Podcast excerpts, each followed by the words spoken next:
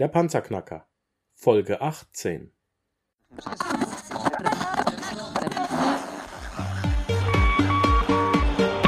Hallo zusammen, ich bin Markus, willkommen beim Panzerknacker Podcast. Lass uns loslegen. Wenn du mich zum ersten Mal hörst, danke ich dir fürs Kommen. Wir reden hier über Geld, das erforderliche Mindset, finanzielle Freiheit und alles, was dazugehört. Und jetzt lass uns in die Show starten. Herzlich willkommen beim Panzerknacker Podcast. Heute wieder mit einem Interview. Ich habe zu Gast ähm, einen relativ berühmten Redner und Podcast-Mitkollegen. Ähm, insofern aber nur berühmt, wenn du Ingenieur bist und dich mit dem Thema Pflichtenheften auskennst. Hallo Mike, mein heutiger Gast Mike Pfingsten. Ich glaube, von meinen Hörern kennt dich keiner. Was denkst du? Hallo Markus, grüß dich. Keine Ahnung, wir werden sehen. Ja. ähm, ich habe den Mike dieses Jahr kennengelernt äh, auf, auf dem Podcast-Seminar. Er ist ein unheimlich erfolgreicher Podcaster und zwar mit einem Thema, das das trockenste ist, äh, an das ich mich auch nur annähernd in meiner Studienzeit erinnern kann. Und das so speziell ist, dass äh, selbst der Tom Kaulis dir keine Chance gegeben hat, dass du damit auch nur annähernd zwei Hörer kriegst und du bist damit so durch die Decke gegangen und jeder, jeder äh, Ingenieur, der mit dem Thema zu tun hat, ist so dankbar über den Content, den du lieferst. Mhm. Ähm, erzähl doch mal was.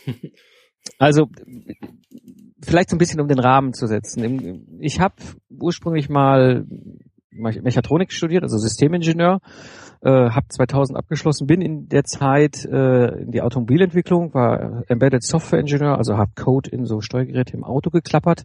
Ja, also keine Motorsteuergeräte, das waren andere Jungs, aber wir haben auch, wir haben auch Code gehackt äh, und bin relativ schnell in Führungsposition gekommen, also Softwareprojektleiter, Projektleiter und habe dann so 2003 rum ging das los. Ich habe immer die beschissenen Projekte bekommen, die irgendwie schief hingen. Ja?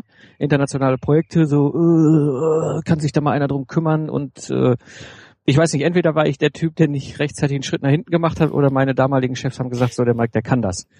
ähm, so und so bin ich dann Troubleshooter geworden. Das heißt, ich habe da relativ früh schon angefangen, dann Projekte zu retten und äh, hatte aber immer schon den Drang in die Selbstständigkeit, in das Unternehmerische zu gehen, das kommt aus meiner Jugend, als ich, ich habe ein kleines Ingenieurbüro meine Lehre gemacht damals. Ähm, und heute rückblickend weiß ich, dass dieses Ingenieurbüro vermutlich zweimal pleite gegangen ist, weil plötzlich gehörte der Laden seiner Frau und zum Ende meiner Lehre gehörte der Laden seiner Tochter. ähm, was ich allerdings faszinierend fand an der ganzen Geschichte war einfach, der war so erfolgreich in einer Nische äh, Anfang der 90er Jahre zum Thema Stromsparen, ähm, da war das Thema noch gar nicht groß bekannt. Ja, mhm. und äh, ich dachte, weißt du was, was der da macht, das kann ich auch, das macht Spaß, das kann ich besser und wahrscheinlich ohne dreimal pleite zu gehen. Ähm, so hatte ich halt damals schon den Antrieb mit 16 im Grunde für mich klar, ich werde irgendwann mal in die Selbstständigkeit, ins Unternehmerische wechseln und habe das dann auch nach fünf Jahren ähm, in der Anstellung als Ingenieur in der Entwicklung dann auch durchgezogen. Also habe dann 2005 mit ein paar wachen Nächten eine die Kündigung eingereicht bei meinem damaligen Arbeitgeber. Muss ich das einfach ein bisschen auch zahlenmäßig vor Augen halten. Ich habe damals 2005 im Jahr 80.000 Euro brutto verdient. Ja, da überlegst du dir dreimal, ob du kündigst. Das ist nämlich schon nett viel Geld. Mhm. Und ähm, schon mit Familie im Hintergrund? Nee, nee, noch, also ich was okay. in Beziehung, aber keine Fixkosten, sage ich jetzt mal. Ne? Keinerlei, keine Schulden, keine Fixkosten, nichts. Und wenn du dann 80.000 Euro pro Jahr nach Hause trägst, dann ist das eine Menge Geld und äh, trotzdem überlegst du, will ich das wirklich alles wegschmeißen? Hab gesagt, ich mache das, ich wollte das immer machen. Ich bin auch mit dieser Intention damals in die Anstellung gegangen, ähm, weil ich nämlich für mich schon früh festgestellt habe, so ich passe nicht in dieses klassische Ding. Ja, ich bin in Ruhrpott geboren, ich bin dort zwischen Kohle und Stahl groß geworden und ich bin immer angeeckt, wenn es darum ging, so um morgens um sieben musst du deine äh, Stempelkarte da am Werkstor eintackern und nachmittags um drei musst du wieder eintackern. Ich bin wahrscheinlich der fürchterlichste Arbeitnehmer, den sich jemand vorstellen kann, Freigeist und so weiter. Das, ich passe nicht in dieses Schema. Ja? Mhm. So und ähm, so hatte ich relativ früh auch genau da wiederum auch diese Motivation, komm, du machst dein eigenes Ding. Und ich merkte auch gerade während den vier Jahren, wo ich äh, an der Uni war, diese Freiheit, selbstverantwortlich für das zu sein, was man da so tut und treibt, ja, äh, war schon geil und hat schon Spaß gemacht. Und ähm, ja, bin dann 2005 hingegangen, habe mich selbstständig gemacht als freiberuflicher Ingenieur und was nah, war naheliegend, Projekte retten. Ne? War irgendwie da und habe das dann auch zehn Jahre lang gemacht.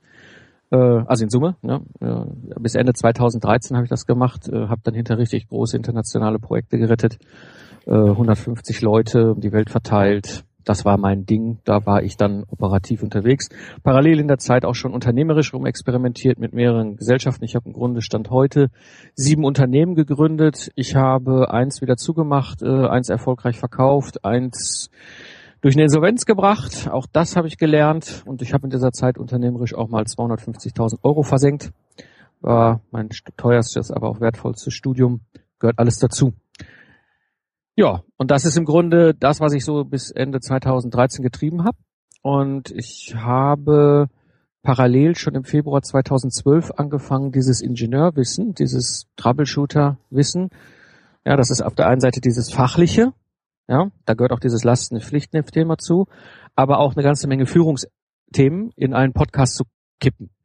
Ich kam aus dem Kontext, dass ich ja viel gereist bin, als ich noch operativ unterwegs war und hatte immer das Problem, ich bin dann irgendwo im Flughafen gelandet, irgend so einen blöden Mietwagen, wo ich noch eine Stunde mit rumgurkte. Ja, und dann war ich eine Stunde damit beschäftigt, bei 180 irgendwie einen richtigen Radiosender zu finden. Ich fand das immer grauenvoll. ja, und meistens dann auch noch die doofe Situation, dass ich dann fünf vor elf auf den Hof fuhr beim Kunden und dann kam aber genau das fünf Minuten Feature im Radio, was mich dann doch wieder interessierte und ich konnte es weder aufnehmen noch mir merken noch sonst was und als ich dann um eins oder zwei aus dem Meeting raus war, war es weg. Also so und äh, bin dann über den Raumzeit-Podcast gestolpert vom DLR. Da geht's halt so um Weltraum, Sterne, Technik, alles. Und das fasziniert mich sehr. Also Systeme faszinieren mich als Systemingenieur schon mal sehr und Weltraum ist eins der größten. Ne?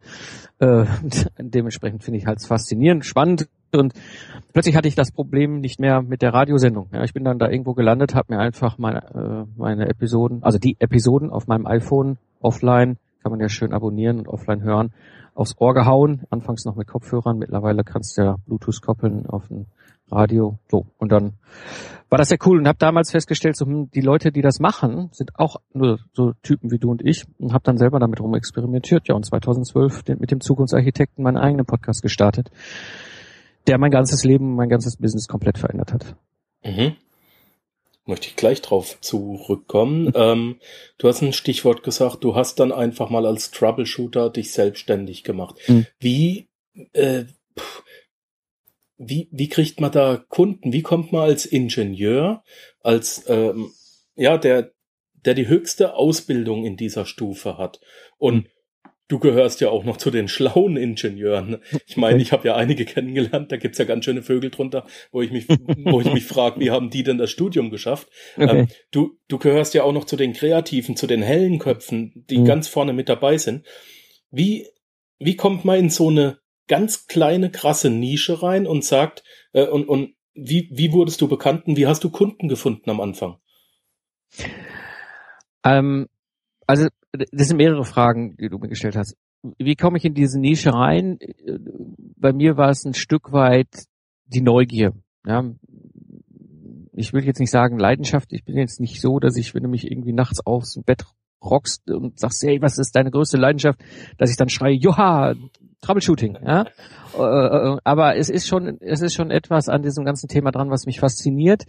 Plus, ich hatte die Chance damals mit diesem Thema, ähm, ja, wie ein Geselle auf der Walz zu sein. Ich konnte verschiedene Unternehmen sehen, verschiedene Projekte sehen, die Welt bereisen.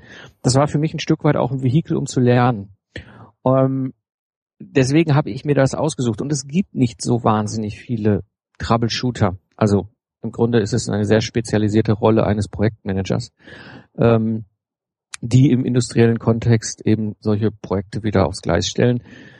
Ähm, operativ in Führungsverantwortung als externer Spezi also als externe Führungskraft. Ne? Ähm, und das reizte mich einfach.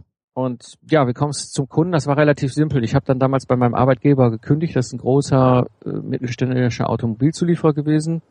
Und die haben geschrien und gezetert und mich direkt wieder eingekauft. So bin ich dann quasi zu meinem ersten Auftrag gekommen. Ähm, cool. Was ne-, nett war, weil ich plötzlich nicht mehr mit der Personalabteilung, sondern mit der Einkäuferin verhandelt habe über meinen Salär. Ne? Aha. Was auch mal ein Lernen ist. Wobei ich sagen muss, da ich ja als ehemaliger Interner hatte ich ein bisschen den Bonus, dass sie mich nicht so gleich mit den ganz harten Handschuhen angepackt hat. Ähm, weil Automotive-Einkauf ist eins der krassesten Einkaufbereiche. Die sind so knallharte Hunde, was das Thema angeht. Naja, und da habe ich halt schon viel gelernt und habe dann damals das Projekt noch zu Ende gebracht, wo ich dann damals mit drin war. Und äh, ja, bin dann ähm, losgezogen. Dann lief es schnell über Empfehlungen. Also dann hatte ich schnell die Situation, dass Leute, meistens sind es Abteilungsleiter, Entwicklungsleiter irgendwo bei den Unternehmen, die sich ja auf Konferenzen ein oder mehrmals im Jahr irgendwo alle über den Weg laufen, miteinander reden und sagen so, oh ja, hör mal hier, Franz, weißt du, mein Projekt, das ist gerade, das Budget ist weg und wir halten die Termine nicht mehr ein und alle sind nur noch frustriert und so weiter. Hast du irgendwie einen Tipp, hast du eine Idee? Und dann sagt er halt, ja klar, kein Problem, Hannes, ist easy, ich kenne den Pfingsten, ich gebe dir mal die Adresse. Ja, und so läuft das. Also so die, die meiste Zeit meiner Projektzeit bin ich angerufen worden von diesen Managern mit der Bitte, vielleicht noch mal zu schauen, ob wir ihr Projekt retten können. Ähm, ich habe wenig Marketing gemacht und wenig Vertrieb. Aber das ist das große Glück und das ist das, was mich bis heute durchzieht. Und wir werden sicher gleich auch noch weiter auf weitere Punkte kommen, was das Arbeiten des Bauen von unternehmerischen Systemen in der Nische so wahnsinnig spannend macht. Weil du hast plötzlich fast keinen Wettbewerb mehr. War dir klar, dass du gut Kunden generieren wirst? Nee, nee, überhaupt nicht.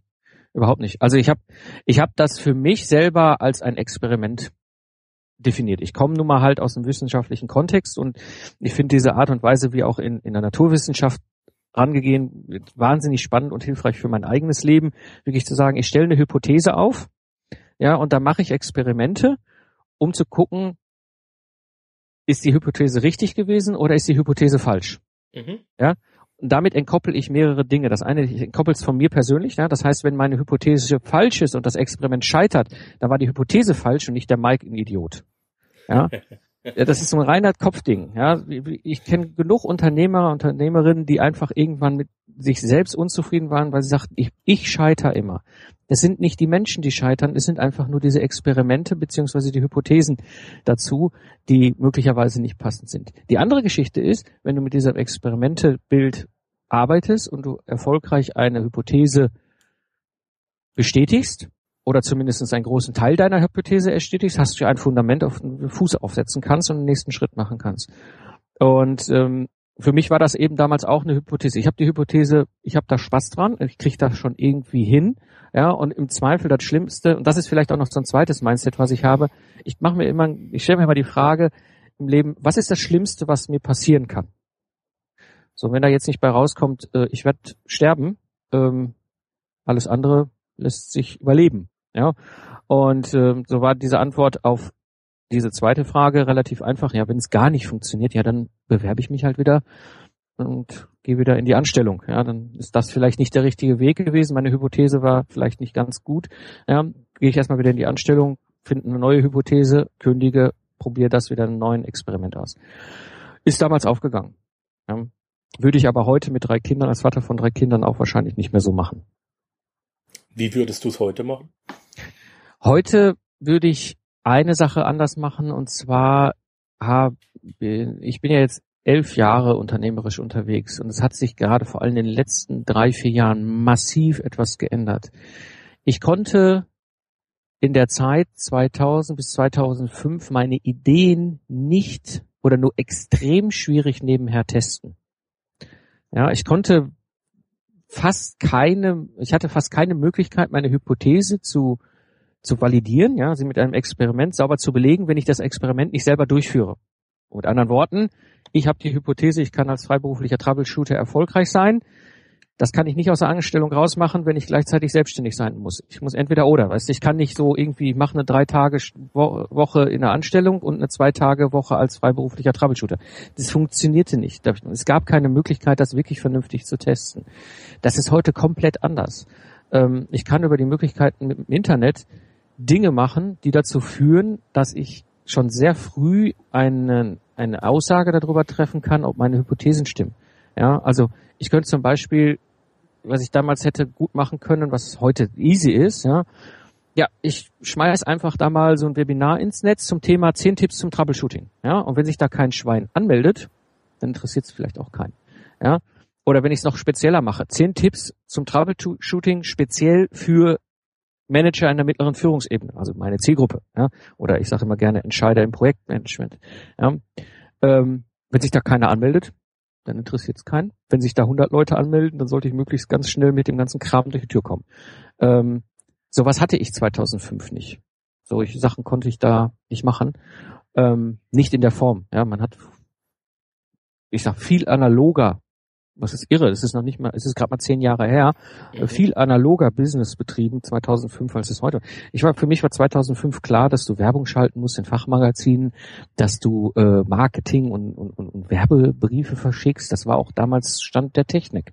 Ja, so mit Internet und und dem, was wir hier alle heute treiben 2016, ist das nicht zu vergleichen. Und das ist das ist etwas, was ich heute anders machen würde und es mir aber auch ermöglichen würde als Vater von drei Kindern, wenn ich jetzt in der Anstellung wäre noch, mit solchen Experimenten nebenberuflich quasi zu starten, digital zu starten, um dann zu gucken, ob meine Hypothesen passen und in Experimenten denn dieses zu belegen, so dass ich irgendwann sage, okay, das ist jetzt so ein stabiler Grund, auf den ich mich da stellen kann. Jetzt gehe ich zu meinem Arbeitgeber und sage, okay, ich will auf eine Halbtagsstelle oder weißt du was, das war eine schöne Zeit, ich gehe. Mhm. Ja, ähm, das ist einfach heute möglich und das ist ein Traum. Also auf gut Deutsch erster Schritt den Markt live testen und ja. zwar und dann äh, so lange optimieren, bis bis es passt. Richtig. Und als zweites dann äh, ein stabiles zweites Einkommen damit äh, aufbauen, so dass du dann ähm, nicht eine große Stufe springen musst, sondern dass du vielleicht genau. eine Rampe hast, über die du gemütlich laufen kannst. Genau. Mhm. genau. Ich habe jetzt schon wieder rausgehört und da wollte ich mehr oder weniger auch hin. Als Ingenieur mit einem mit einem richtig knackigen Thema in der Offline-Welt, in der du, in der du dein Geld verdienst, kommst auch du nicht um das Thema Online-Marketing rum und, und nutzt das unheimlich effizient für dich. Hm. Also, wie gesagt, bis Ende 2013 würde ich mal sagen, habe ich ein klassisches Business-Modell gehabt. Ja, ich habe ein Ingenieurbüro, ich hatte Angestellte, wir hatten ganz klare Nutzen, den wir äh, geliefert haben, all die ganzen Sachen. Das war halt völlig normal. Und äh, jetzt kommt ein Nachbar vorbei, das ist das Schöne, was ich heute habe.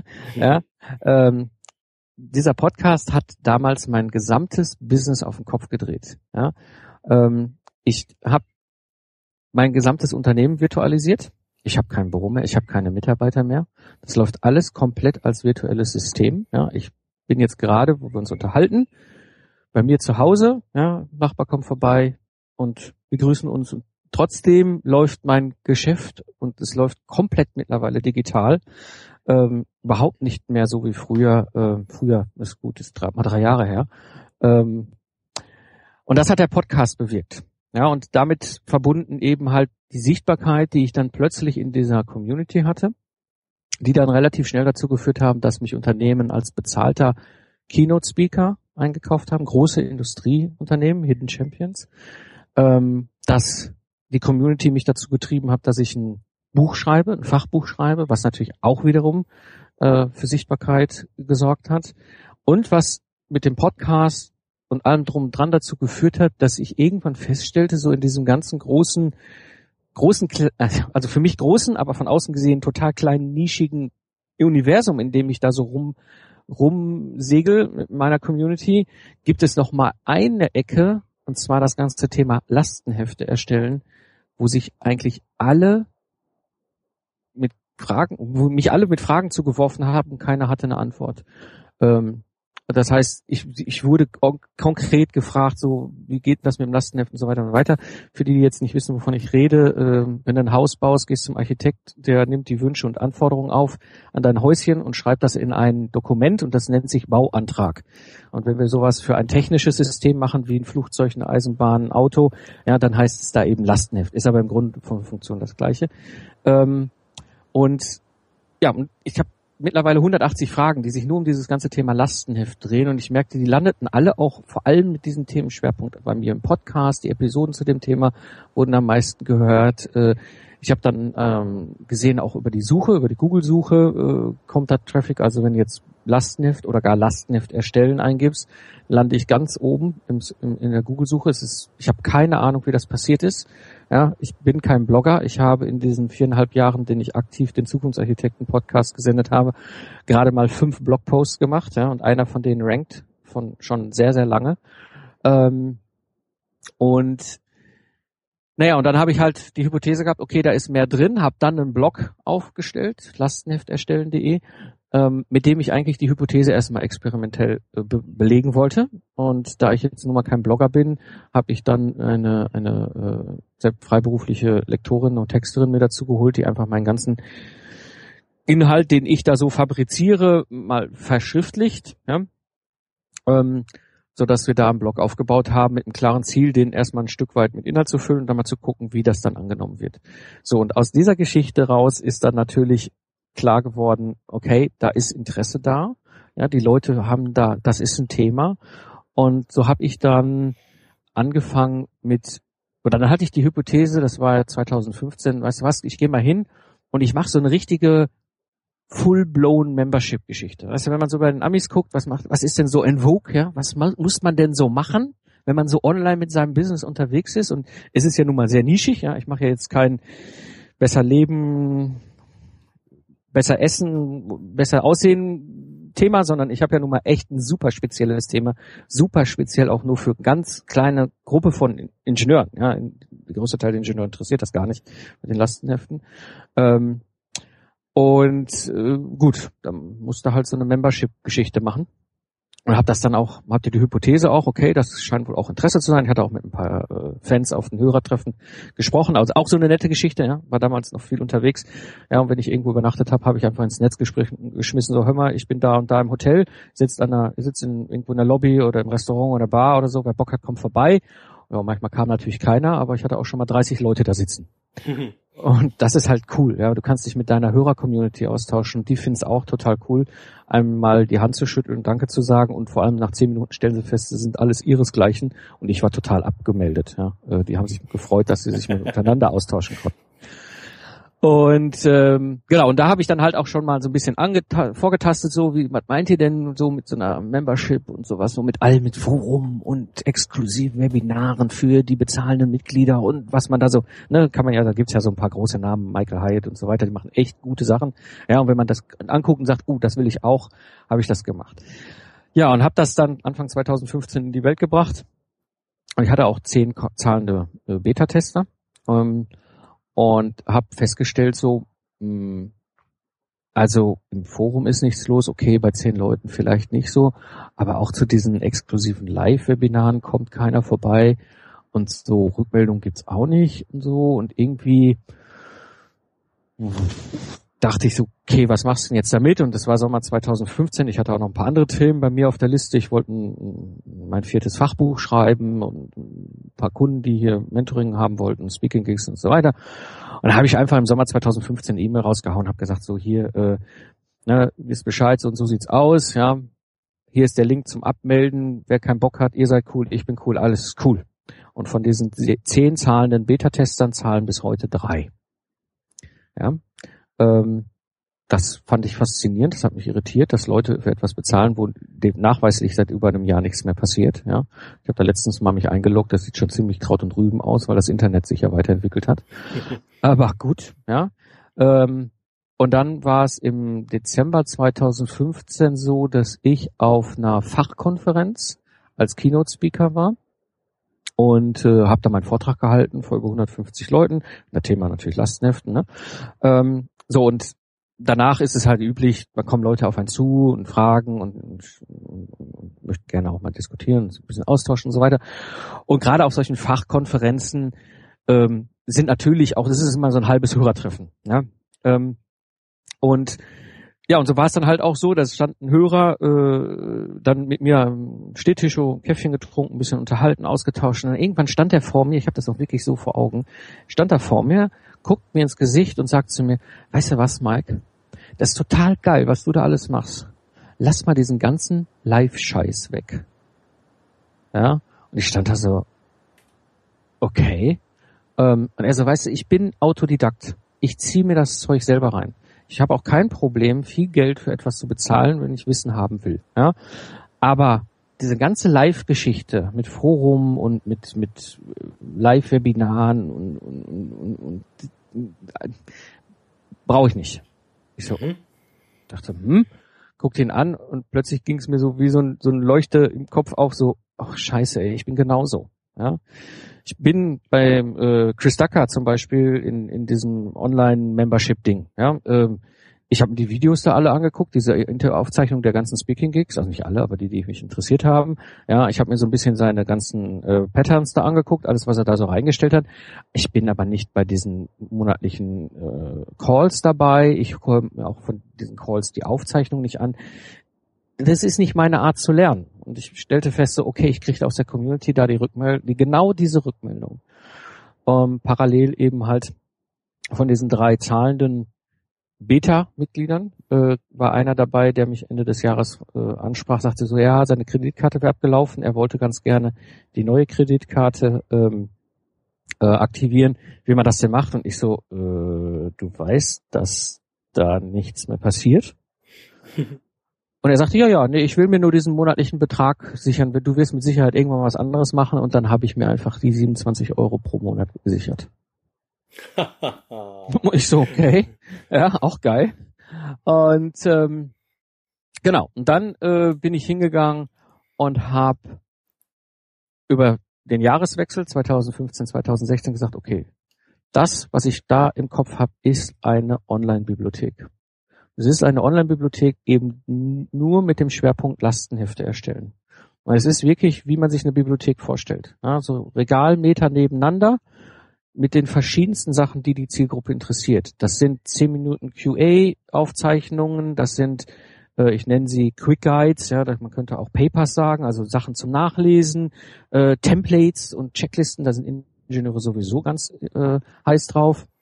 Äh, kleine drei Minuten How-to-Videos, ähm, da ist ein Ding drin, ich nenne das momentan ganz liebevoll Laufkarten, ja, komme ich gleich vielleicht noch zu, wenn es interessiert, was dahinter steckt, aber zumindestens ich habe da im Grunde, du musst dir wirklich vorstellen, wie eine physische Bibliothek äh, im Kopf gehabt und habe angefangen, das zu bauen. Und das erste, was ich gemacht habe, war eben, dass ich mein Newsletter Opt-in, den ich bisher hatte, ne, man soll ja immer schön Newsletter Opt-in machen, das ja, ist ja das, was ich alle. Nicht. Danke.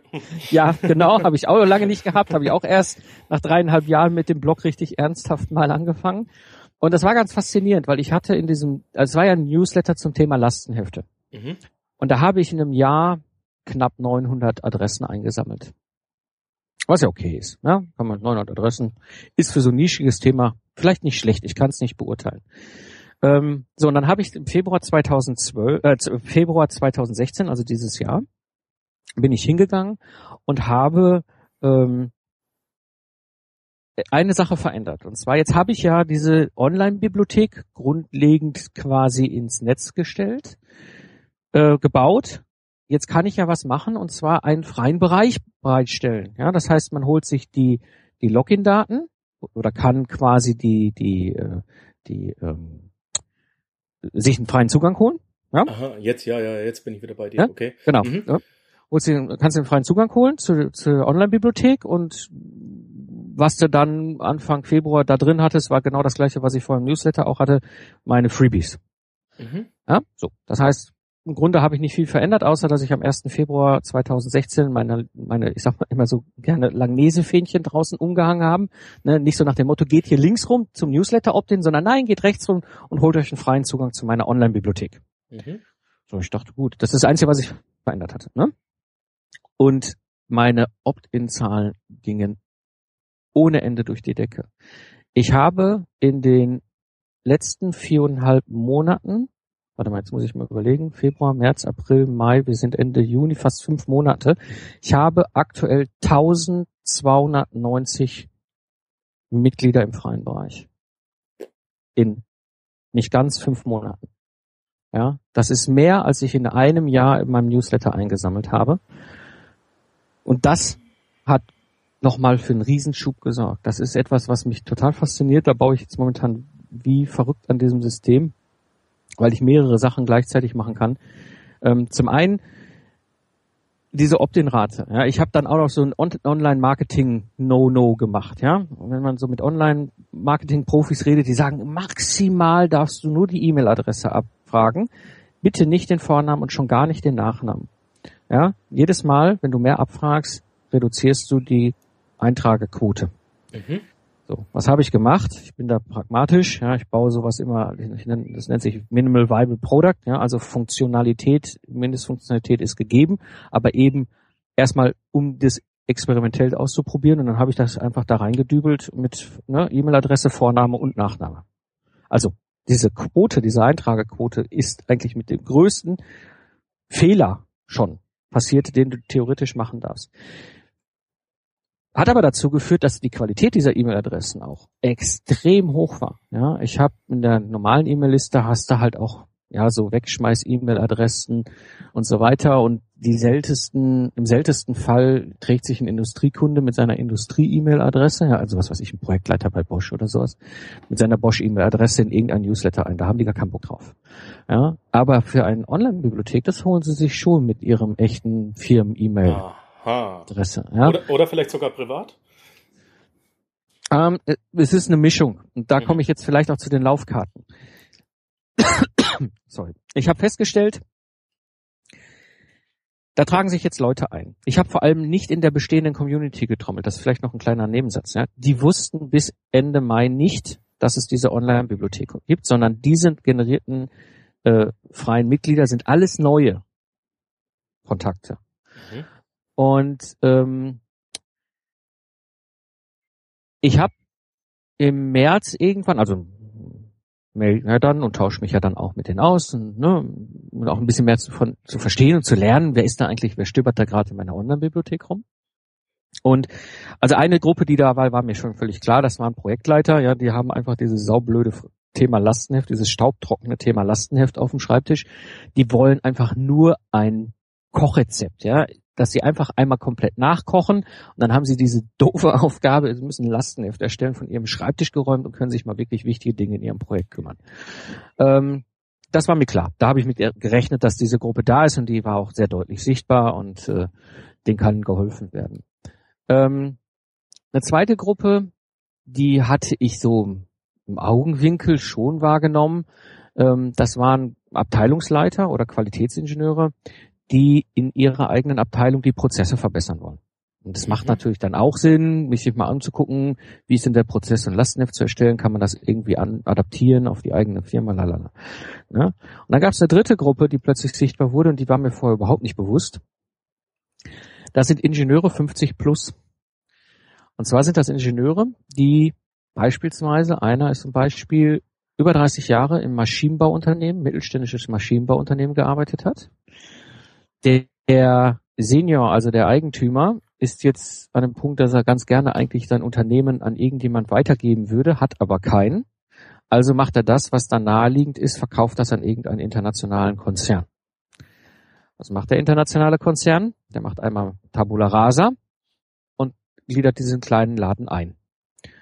Mit dem Ergebnis, dass es wohl eine nicht unwesentliche Anzahl an Ingenieuren 50 plus gibt, die plötzlich feststellen, so hoppala, nach 30 Jahren Maschinenbau Unternehmen bin ich jetzt gerade nicht mehr so attraktiv am Arbeitsmarkt mhm. und sich jetzt gerade weiterbilden. Also der eine ist auch in so eine Transfergesellschaft dann gewechselt worden, wo er anderthalb Jahre sämtliche Fortbildungen bezahlt bekommt, aber dann ist klar, dann muss er sich selber für einen Job kümmern.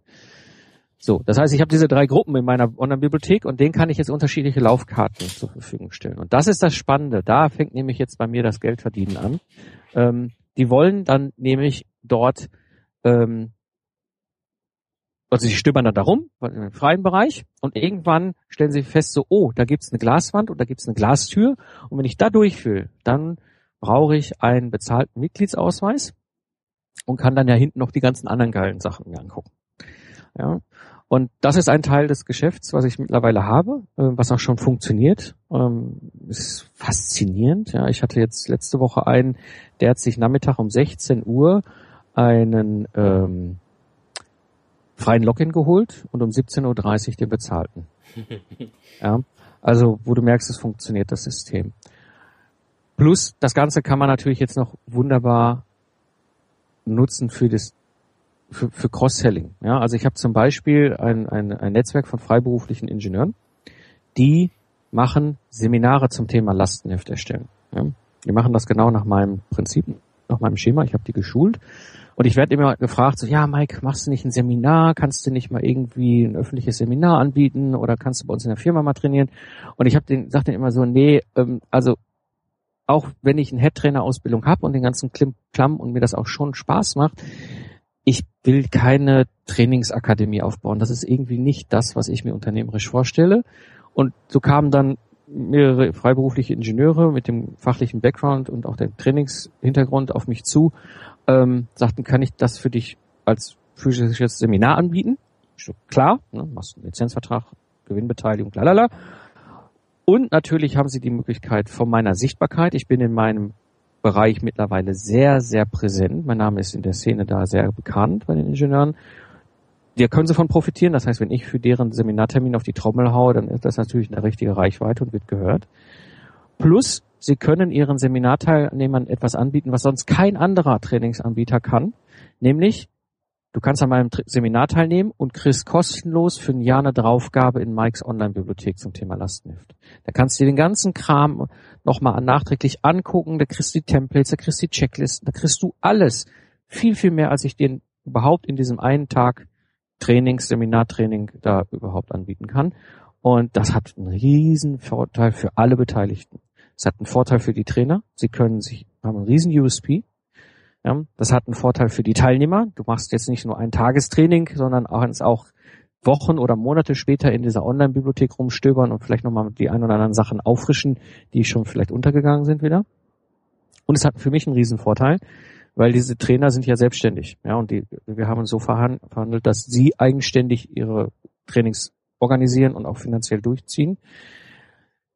Ich bekomme aber eine Umsatzbeteiligung, was bedeutet, ähm, Sie teilen mir ja mit, welche neuen Seminarteilnehmernamen Zugang zur Online-Bibliothek bekommen und damit weiß ich automatisch, wie viele Teilnehmer da sind. Ja, also alle gewinnen. Let's go, go, go, go, go, go, go. Ich möchte mir jetzt eine Sekunde Zeit nehmen und meinem Freund und Sponsor Erik Bromm zu danken. Erik ist Internetmarketer und hat exklusiv für den Panzerknacker Podcast ein kostenloses Webinar erstellt. Er erklärt dir darin, wie du mit Internetmarketing dauerhaft Geld verdienen kannst, selbst während du schläfst oder am Strand liegst. Probiere es doch einfach ohne Risiko aus. Es ist kostenlos. Gehe auf www.cashflowmarketing.de slash Panzerknacker und da zeigt dir Erik alles, was du brauchst, um mit Internetmarketing Erfolg zu haben. Hot shit. Hot shit. Here it comes.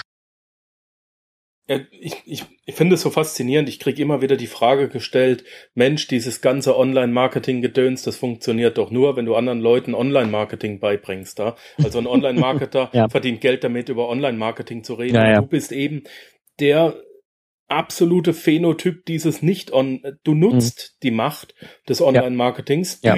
du nutzt alles du nutzt E-Mail Marketing du nutzt ja. ähm, ähm, Affiliate Marketing ja. du nutzt Webinare du nutzt mhm. den Podcast, mhm. ähm, du nutzt den, den Blog.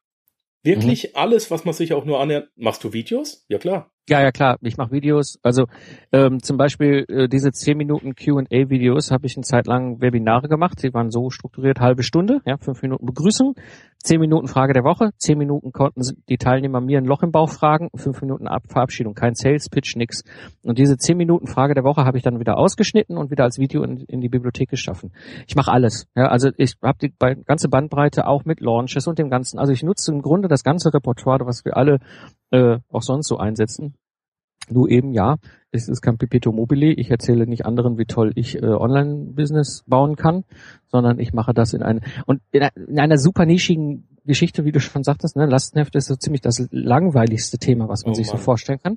Ja. Ja, also wenn, wenn du Ja. wirklich äh, willst, dass alle Schla Ingenieure schlafen, alle Techniker schlafen, dann fang mit dem Thema Lastenhefte an. Mm, Und ähm, dann kommt noch eine zweite Sache dazu, und das ist nicht zu verachten. Ähm, sprech mal mit einem Versicherungsmakler und frag den mal, was die zwei Berufsgruppen sind, die Sie als Kunden am allerwenigsten gerne haben. Und das sind Juristen, die nehmen Ihnen immer die AGBs auseinander. Und das sind Ingenieure, die lassen sich den ganzen Quatsch so lange erklären, bis sie es verstanden haben. Ja, das heißt, meine Zielgruppe ist auch noch eigentlich eine, die du am allerschwierigsten überhaupt irgendetwas verkaufen kannst. Und ähm, das macht's nochmal doppelt spannend. Dann trotzdem es hinzukriegen und, und sie so zu begeistern so zu Fans zu werden zu lassen, dass sie, dass sie kaufen und dass sie es einfach auch cool finden. Und du hast es jetzt echt geschafft. Ähm, wenn du, wenn, ja, wie sage ich denn das?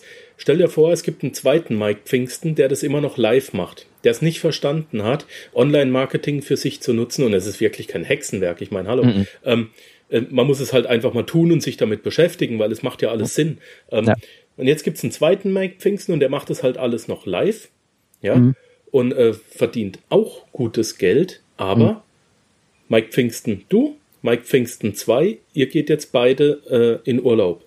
Wie lange hältst du es aus, ohne, wenn du morgen auf Tahiti fliegst, wie lange hältst du es aus, deine Rechnung weiter zu bezahlen und wie lange hält Mike Pfingsten 1 das aus? Mhm. Ähm, wir müssen bei der Frage ein bisschen differenzieren, weil ich einfach eine Geschichte habe, die unabhängig ist von meinem ganzen Businessbetrieb, ähm, sodass die Antwort jetzt wäre ein Ja, aber die, das basiert nicht auf Basis allein nur von meinem Online-Business. Ja, ich habe einfach so große Puffer im Hintergrund, dass ich einfach jetzt mal für ein Jahr die Füße hochlegen könnte. Mhm. Ähm, wenn ich mir jetzt den reinen Online-Business angucke, würde ich sagen, locker zwei bis drei Monate ohne Probleme, wobei auch diese Aussage nicht ganz korrekt ist, weil ich ja schon Mitglieder habe. Diese Mitglieder zahlen einen festen monatlichen Beitrag für Minimum ein Jahr. Ja, und das heißt, wenn du jetzt ganz einfach mal die Rechnung machst. Ich habe pro Monat 180 neue freie Mitglieder in der Online-Bibliothek. Ja, ich gehe davon aus, dass ich ohne Probleme zehn Leute pro Monat einen Premium-Zugang verkauft kriege. Und ich nehme 35 Euro pro Monat für diesen Mitgliedsbeitrag. Mhm. Das bedeutet, im ersten Monat ist relativ simpel, hast du 10 Leute, 35 Euro, 350 Euro. Zweiten Monat habe ich die 10 Leute, die da sind und weitere 10 Leute. Dann sind wir nach Adam Riese schon bei 700 Euro. Im dritten Monat habe ich die 10 Leute aus dem ersten Monat plus die 10 Leute aus dem zweiten Monat plus die 10 Leute aus dem dritten Monat, a 350 Euro, sind wir bei 1050 Euro. Und so geht das exponentiell hoch. Und wenn du dann nach einem Jahr unterwegs bist, hast du festen, fixen Einkommen von locker 4.000 bis 5.000 Euro. Und das ist nur Mathematik. Ja. Das Einzige, was ich machen muss, ist, dass ich zusehe, aus den 180 freien Mitgliedern pro Monat 10 Zahlende zu bekommen. Alles andere läuft komplett automatisiert. Also es läuft das auch das automatisiert, aber das ist ein fester Betrag, der kommt. Das ist vorhersagbares Einkommen. Ja, das heißt, auch wenn ich dir jetzt sage, ich kann zwei Monate damit überleben, wenn du mich in einem halben Jahr fragst, kann ich dir jetzt schon sagen, das ist wahrscheinlich ein Jahr oder mehr. Mhm. Nur der Online-Business betrachtet. Ne? Der ganze Rest, ich, wie gesagt, ich hab da ein gebranntes Kind, ich habe da ein paar Puffer aufgebaut. Aber wenn wir jetzt nur den Online-Business betrachten, das ist der große Unterschied. Ja, ich kenne das ja als freiberuflicher Ingenieur. Puh, ja, hast du kein Projekt, hast keinen Auftrag, hast kein Geld. Ist schon Gut, doof. dann kommen wir gleich zum nächsten Thema. Ähm, was ist der Sinn deines Lebens? Der war jetzt böse, ich weiß. Der Sinn meines Lebens ist, eigentlich konzentriert er sich auf einen einzigen wesentlichen Punkt. Ja, und meine Frau steht neben mir und ich sage, natürlich, meine Frau, selbstverständlich doch. Ich wollte nichts anderes hören. nee, der Sinn deines Lebens ist relativ einfach beschrieben. Ähm, wenn ich irgendwann von dieser Welt gehen werde, was wir alle tun, will ich dort liegen und sagen, ich habe mein Leben gelebt. Mhm. Ja, ähm, es gibt eine Sache und die, die, da bin ich, da bin ich wirklich extrem penetrant, wenn das Thema kommt. Und zwar, wir sind irgendwann auf diese Welt gekommen und es gibt eine einzige Währung, die uns alle auf der Welt als Menschen vereint. Das ist nämlich die Währung Zeit. Und jeder von uns hat ein Kästchen, ein Schatzkästchen bekommen mit dieser Währung. Du weißt nicht, wie groß dieses Schatzkästchen ist. Ich kann dir jetzt im Moment sagen, Stand 2016, ich bin 42 Jahre alt, also so viel Zeit war ja schon mal in meinem Schatzkästchen drin. Aber sind da fünf Jahre drin? Sind da 20 Jahre drin? Ich weiß es nicht. Ja? So, das bedeutet, ich gucke sehr darauf, wie hoch ist meine Zeittauschqualität für mich persönlich, subjektiv. Ja? Das heißt, es gibt Dinge, wo ich sehr darauf achte, dass ich vor allem in den Momenten das Gefühl habe, dass ich äh, von der Qualität meiner subjektiven Beurteilung die Qualität des Tausches hoch war. Ja, das bedeutet für mich zum Beispiel heute, ich habe die Freiheit, ja, wie ein digitaler Nomade im Grunde unabhängig von Zeit und Ort zu arbeiten, habe aber drei Kinder. Ja, und schätze es wahnsinnig, zum Beispiel mit einer Tasse Kaffee einfach mal so durch den Garten zu nomadieren. Ja, wenn ich 20 wäre, würde ich wahrscheinlich jetzt irgendwo auf Haiti sitzen, aber mit 20 hätte ich wahrscheinlich nicht das Wissen, was ich digitalisiert habe heute. Mhm. Aber egal. Ja, ich, ich habe Freiheit am Ende und das ist das, was für mich das Größte ist, eben die Freiheit zu entscheiden, finanziell, zeitlich, räumlich, wo ich Bock zu habe um wenn mal irgendwann dieser Tag kommt und ich von dieser Erde gehen werde, sagen können, ich habe mein Leben gelebt. Sehr schön. Ich mag auch die Idee mit dem Schatzkästchen sehr, sehr gerne. Die hast du mir ja schon, oder hast du uns damals auf dem Seminar mhm. schon äh, mhm. erzählt auf mhm. der Bühne und die ist mir auch nicht aus dem Kopf gegangen. Ähm, ich, mag ich sehr. Das finde ich, finde ich sehr angenehm, dieser, dieser Gedanke. Ich visualisiere das auch immer. Mhm. Kinder. Du hast Kids. Was gibst du deinen Kids mit zum Thema Geld? Bevor du gehst, weil dein Schatzkästchen ist ja noch gut gefüllt. Ja, ja. Also mir sind zwei Dinge sehr wichtig, die ich meinen Kindern weg, äh, mitgeben möchte, die sie definitiv nicht in dem Schulsystem, ich will jetzt kein Schulbashing und Schulsystembashing machen und so weiter und so weiter. Mir geht's aber einfach, das sind zwei Dinge, die sind nicht so präsent bei, bei dem Lernen der Kinder.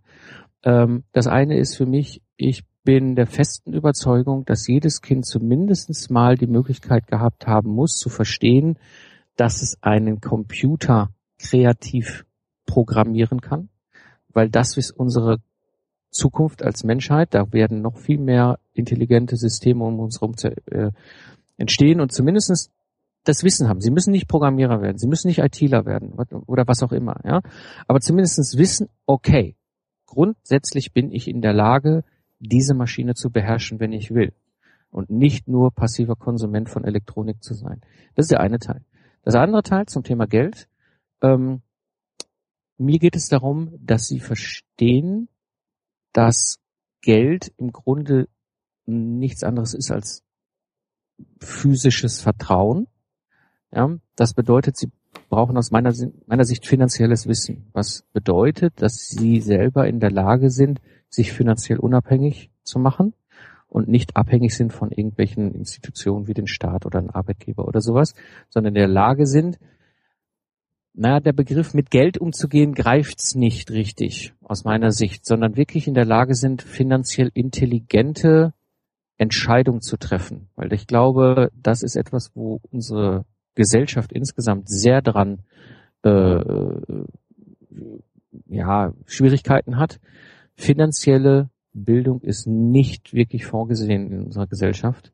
Und ich habe sie, weil ich Mentoren habe, die mich unterstützt haben, mir viele, viele Dinge beigebracht haben, was Investieren angeht, was Umgang mit Geld angeht, was, was, was, wie, wie ich mir Systeme aufbaue, die einen Einnahmestrom, einen finanziellen Einnahmestrom mit meinen Investments, also nicht meinen Firmen, sondern Investments in andere Unternehmen zum Beispiel ermöglichen, so dass ich als Investor später auch irgendwann sagen kann, weißt du was, ich habe jetzt einfach so viel Möglichkeiten, mein Leben zu gestalten. Ich leg die Füße hoch, ich gehe golfen oder ich baue ein Also was mir zum Beispiel, was mich momentan total anspricht, ist irgendwie so ein, so ein, so ein Hub, so ähnlich einem Makerspace, weißt du, wo ich Schülern und Jugendlichen beibringe, wie sie Computer spielerisch lernen können, um eben dieses aus meiner Sicht große Defizit auszugleichen.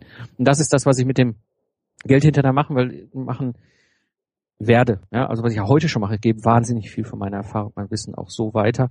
Und eben weil ich diese finanzielle Möglichkeit habe, einfach viel, viel weniger heute zu arbeiten als noch vor drei Jahren.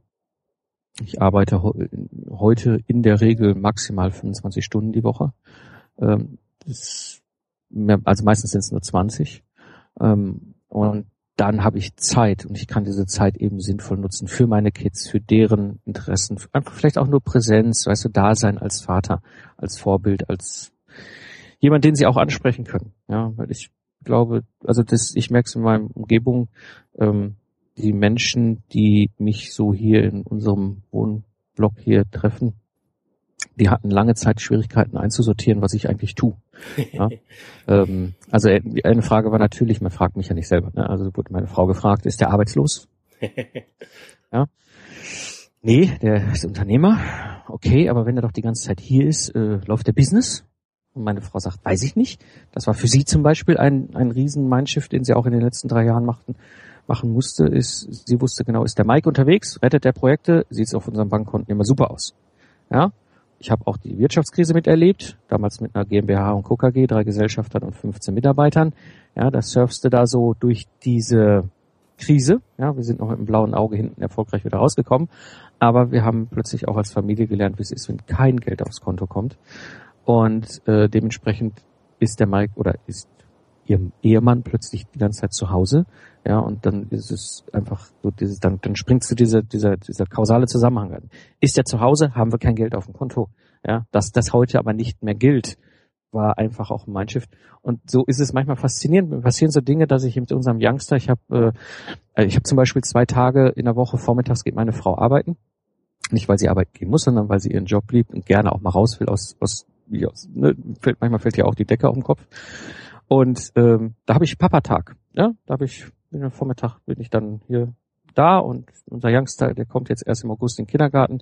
Also machen wir beiden immer Abenteuer. Wir sind beide Rocker, wir machen Abenteuer. Das ist so sein, sein Spruch. Und das sind Kleinigkeiten, ja, weißt was ich, dann gehe ich vormittags mit dem mal einkaufen. Ja, und dann treffe ich im, beim, irgendwo im Supermarkt treffe ich eine Mutter aus dem Kindergarten oder aus der Schule. Und da ist mir echt schon passiert, dass sie mich anguckt und sagt so, oh, hast du Urlaub? Und ich so, äh, nee. Äh, es ist so.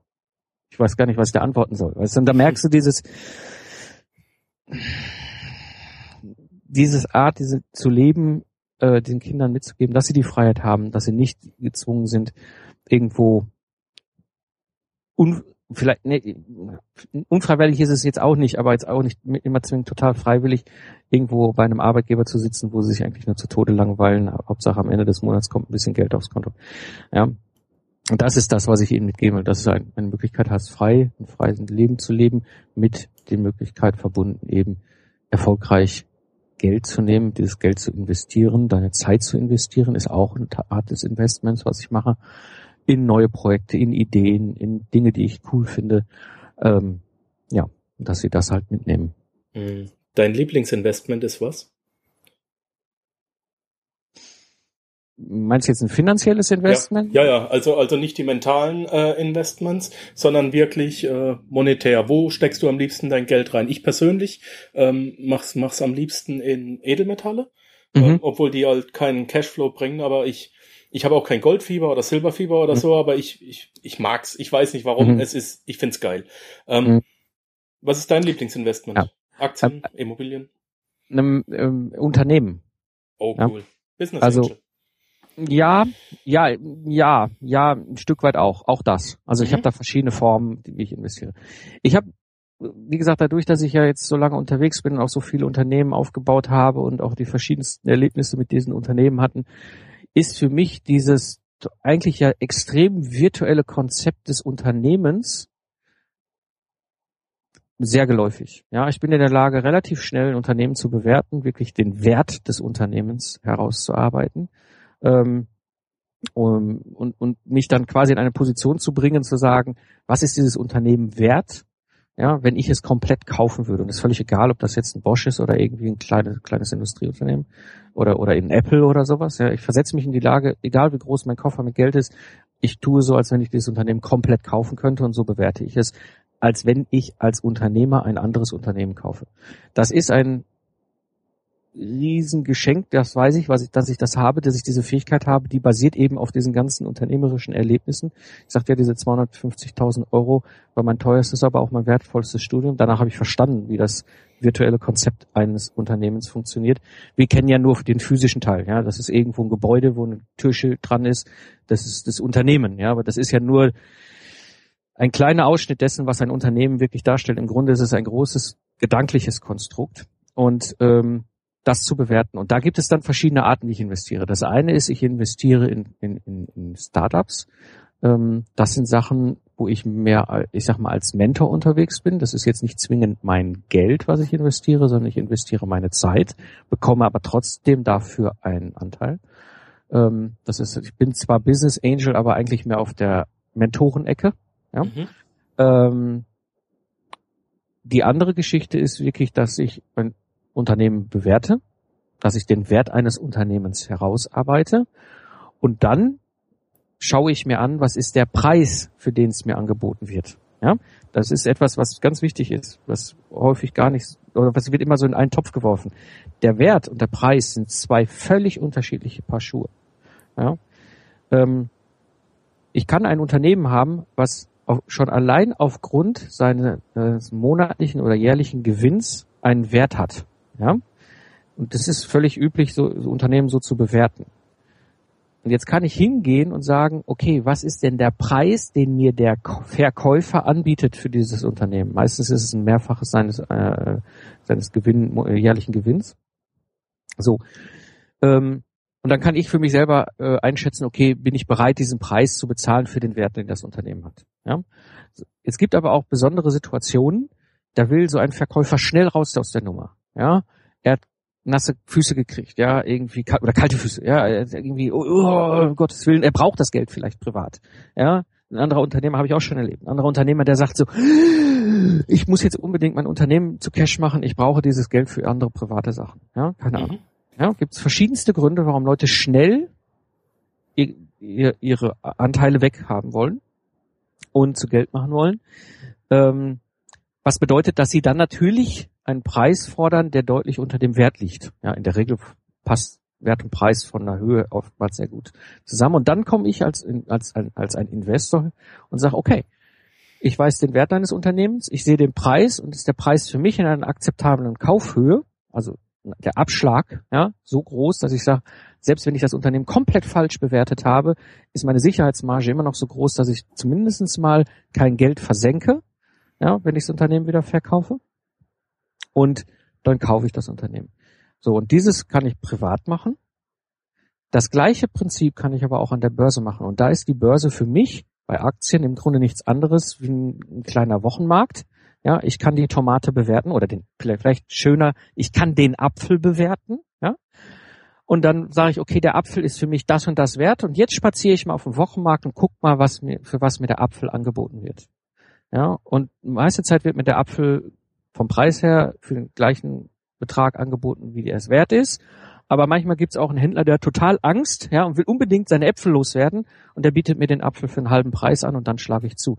Das heißt, ich tue im Grunde das Gleiche, wie wenn ich privaten Unternehmen kaufen würde, nur kaufe ich dann an der Börse Aktien. Ja, aber ich spekuliere nicht mit Aktien, sondern es ist für mich im Grunde eigentlich nur, ich gehe jetzt auf den Wochenmarkt und kaufe mir einen Apfel für einen, einen, einen, einen, super Apfel für einen angemessenen Preis. Mhm. Also verfolgst du dann auch an der Börse die Buy-and-Hold-Strategie? Ich kann, ich kann, ich kenne mich da nicht aus. Okay. Äh, ich, ich, kaufe, ich kaufe die Sachen und behalte sie auch, ja. Okay. Äh, ich bin jetzt kein, kein Aktienspekulant und für mich ist die Börse auch nur nichts anderes als ein Marktplatz. Ja, und diese Angstzustände haben wir gerade alle erlebt. Ja, wir haben letzte Woche den Brexit gehabt. Ja, wir wissen alle, die Aktie ist gecrashed um zehn Prozent locker. Ja, das heißt, alle Werte sind richtig, richtig satt runtergegangen. Die, der Wert dieser Unternehmen ist ja gleich geblieben. Diese richtig, Unternehmen verdienen richtig, Geld. Ja? Richtig, Aber genau. plötzlich haben ganz viele Leute ganz viel kalte Füße bekommen. Mhm. und haben verzweifelt versucht, die Aktien loszuwerden. Das hat dazu geführt, dass die Aktienpreise runtergerauscht sind. Und das bringt dann Leute wie mich auf den Plan und sagen so, mal gucken. Vielleicht, das ist ein tolles Unternehmen, das war mir bisher immer vom Preis zu teuer. Wert habe ich ermittelt, Preis passt zum Wert. Ja, aber vielleicht ist da irgendeiner, der jetzt unbedingt schnell diesen, seine Anteile loshaben will. Ja, und dann das mir für einen Ange Preis anbietet, wo ich dann irgendwann sage, ab jetzt ist es selbst mit Sicherheitsabschlag ein schöner Kauf. Ja, und dann behalte ich das natürlich, klar.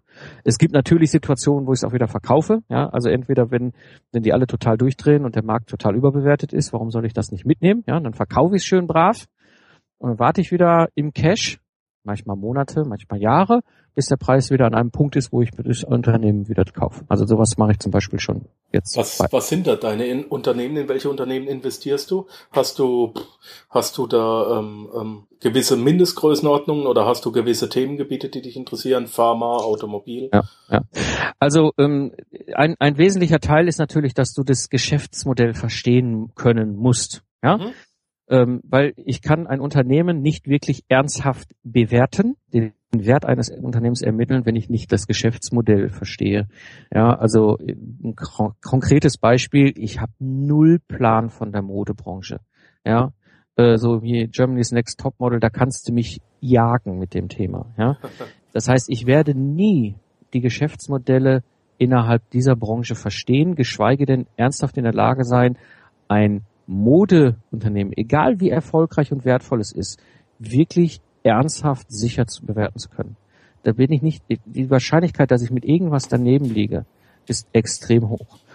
Jetzt komme ich natürlich in meinem speziellen Fall aus einem Kontext, wo ich natürlich viel mit Technologie zu tun habe. Ich habe mit Robotik zu tun, mit Automatisierungstechnik, mit Automobilbau, ähm, mit, mit, mit Werkzeugbau, mit Maschinenbau, mit, mit viel mit Technologie.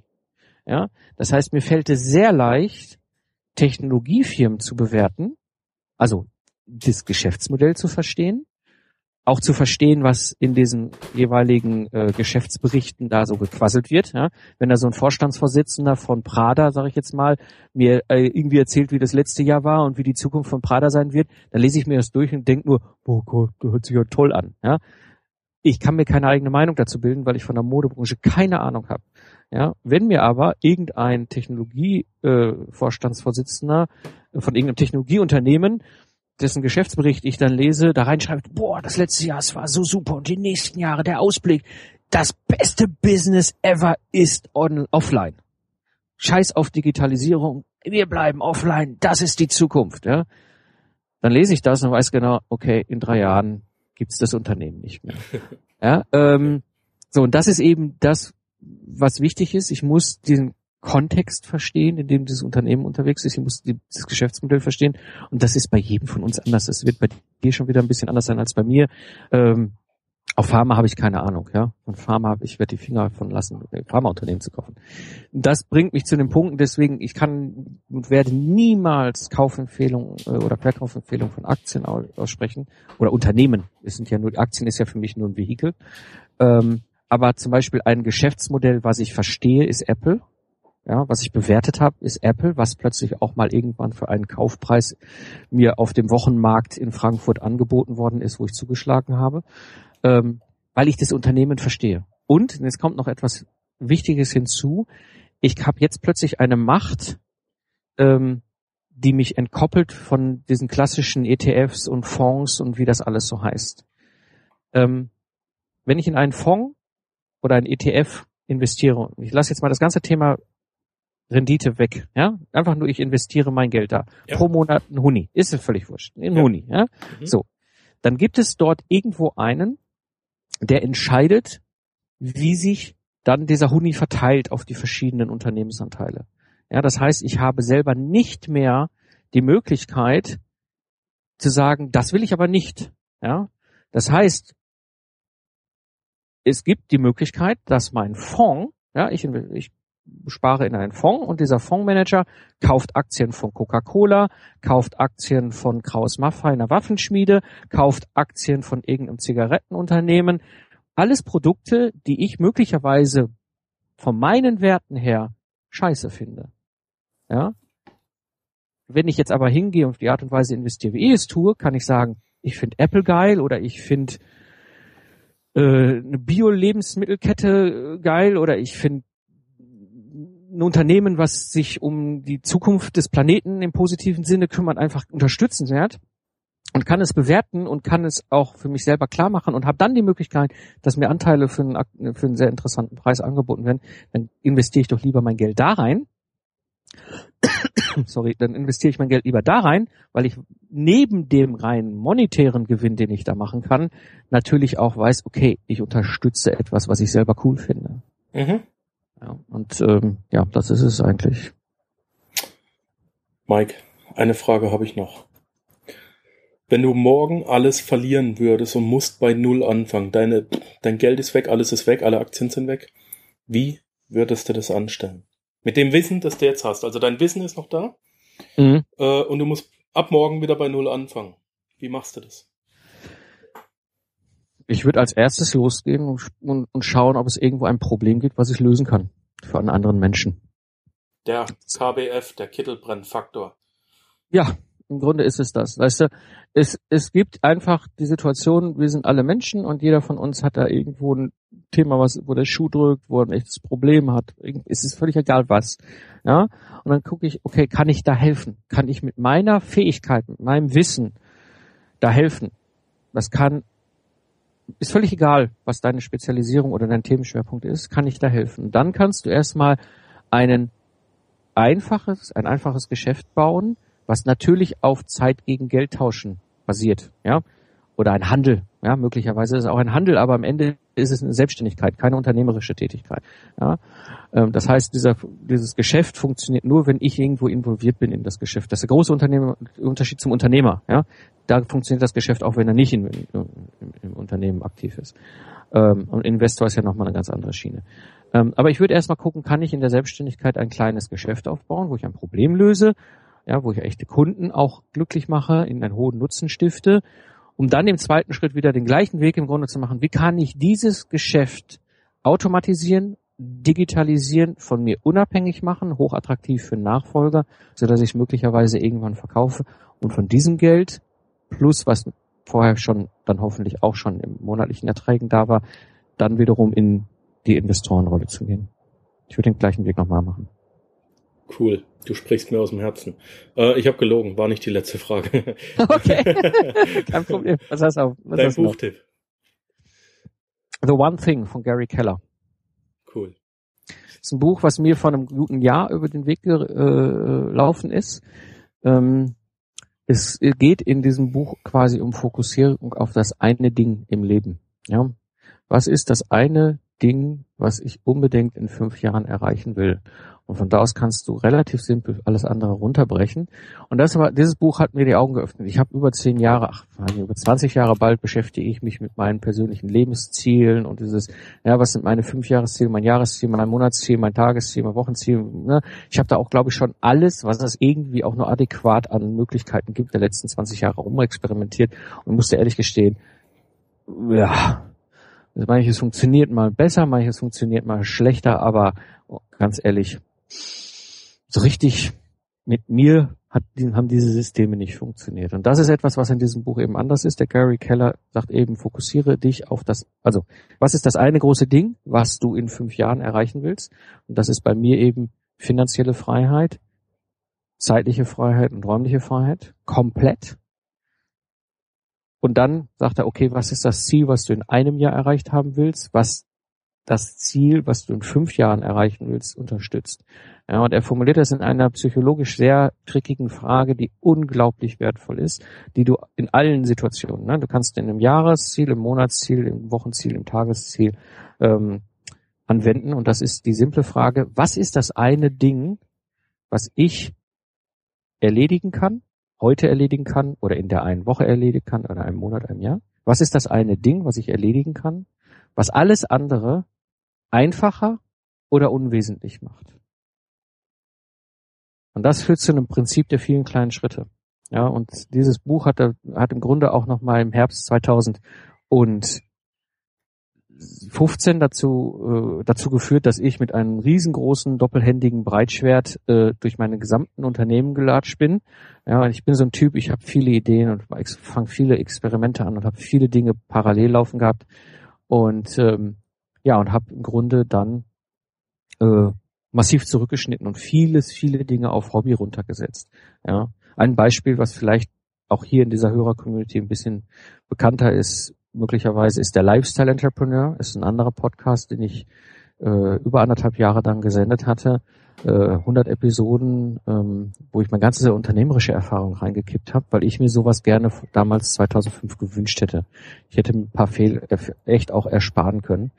Ähm, ja, und, und, und, und dieser Podcast ist im Grunde dann auf Hobby von mir zurückgestuft worden, weil das eine Ding ist, eben diese Freiheit zu erreichen in fünf Jahren. Und das eine Ding, was ich in einem Jahr erreicht haben will, ist eben, dass diese Online-Bibliothek mir ein sehr stark vorhersagbares Einkommen noch zusätzlich beschert, neben meinen anderen Investments, mit dem Ziel, es in zwei oder drei Jahren dann an einen Nachfolger zu verkaufen. Mhm. Ich ja. danke dir von ganzem Herzen ein unheimlich tiefgründiges, ein unheimlich tolles Gespräch. Ich genieße es immer, wenn ich mit dir reden darf. Du hast sehr wenig Zeit, du nimmst dir aber äh, auch die Zeit für deine Kinder und für deine Familie da zu sein. Die Freiheit nimmst du dir und ja. ähm, das mache ich auch. Deswegen respektiere ich das sehr. sehr. Ähm, du weißt, meine Tür ist immer offen, wenn du das nächste Mal in der Schweiz bist. Wir trinken ein Bierchen zusammen. Immer gerne. Hatten wir schon vor und machen wir auf jeden Fall, genau. Freut mich Mike, sehr. Danke von ganzem danke Herzen. Dir. Alles Gute. Danke dir. Dir Ciao. auch. Ciao. Danke, dass du den Panzerknacker Podcast mit Markus Habermehl gehört hast. Wenn dir der heutige Input gefallen hat, dann freue ich mich, wenn du unsere Webseite an deine Freunde und Familie weiterempfiehlst. Vergiss bitte auch nicht, das Archiv auf meiner Webseite unter www.panzerknacker-podcast.com nach älteren Episoden zu checken. Dies ist eine Markus Habermill Production. Bitte besuche mich auch nächste Woche wieder für eine weitere Folge vom Panzerknacker Podcast.